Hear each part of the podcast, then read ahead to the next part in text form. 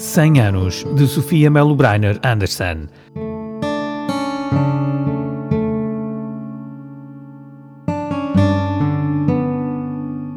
Uma menina nasceu na Terra para falar do mar, de liberdade e tantas e tantas outras coisas que tais.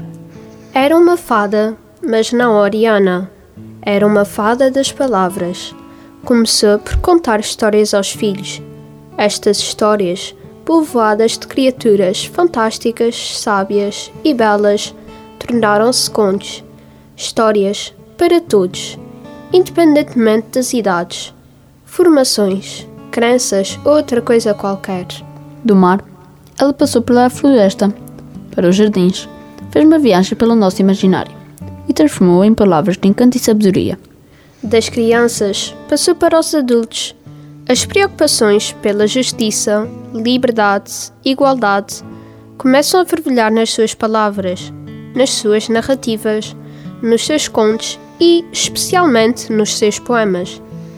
A todos tocou a sua forma de ver o mundo, especialmente a sua forma de ver o mar. O mar é um tema fundamental na escrita de Sofia.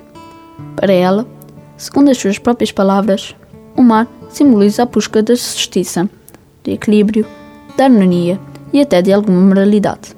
Poderá ser uma verdadeira tomada de consciência do tempo em que vivemos, como tinha razão e como são atuais as suas simples palavras.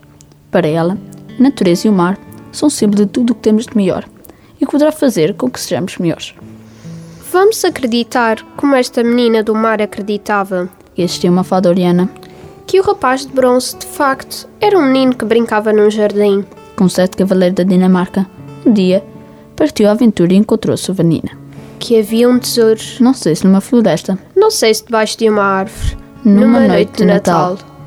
Vamos acreditar, como ela acreditava, que o mundo poderia ser um conjunto de contos exemplares, traduzidos em histórias da terra e do mar.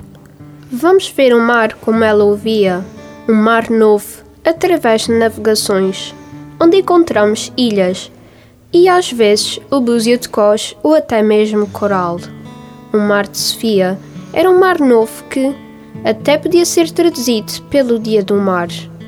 Nenhuma biografia traduzirá, alguma vez, a importância das palavras de Sofia para a língua e cultura portuguesas. Nina, mulher, guerreira, foi uma pessoa de causas, de ideias, de memórias, de sentimentos e, sobretudo, de amor e liberdade, transformando uma Nutella da sua expressão e da expressão da identidade portuguesa. Simplesmente, Sofia. As ondas quebravam uma a uma. Eu estava só com a areia e com a espuma do mar que cantava só para mim.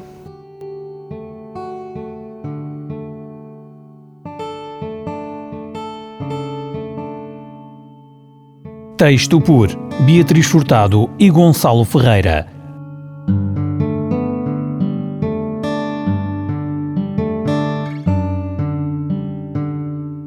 100 anos de Sofia Melo Breiner Anderson, um projeto da Escola Secundária da Ribeira Grande, com o apoio Rádio Nova Cidade.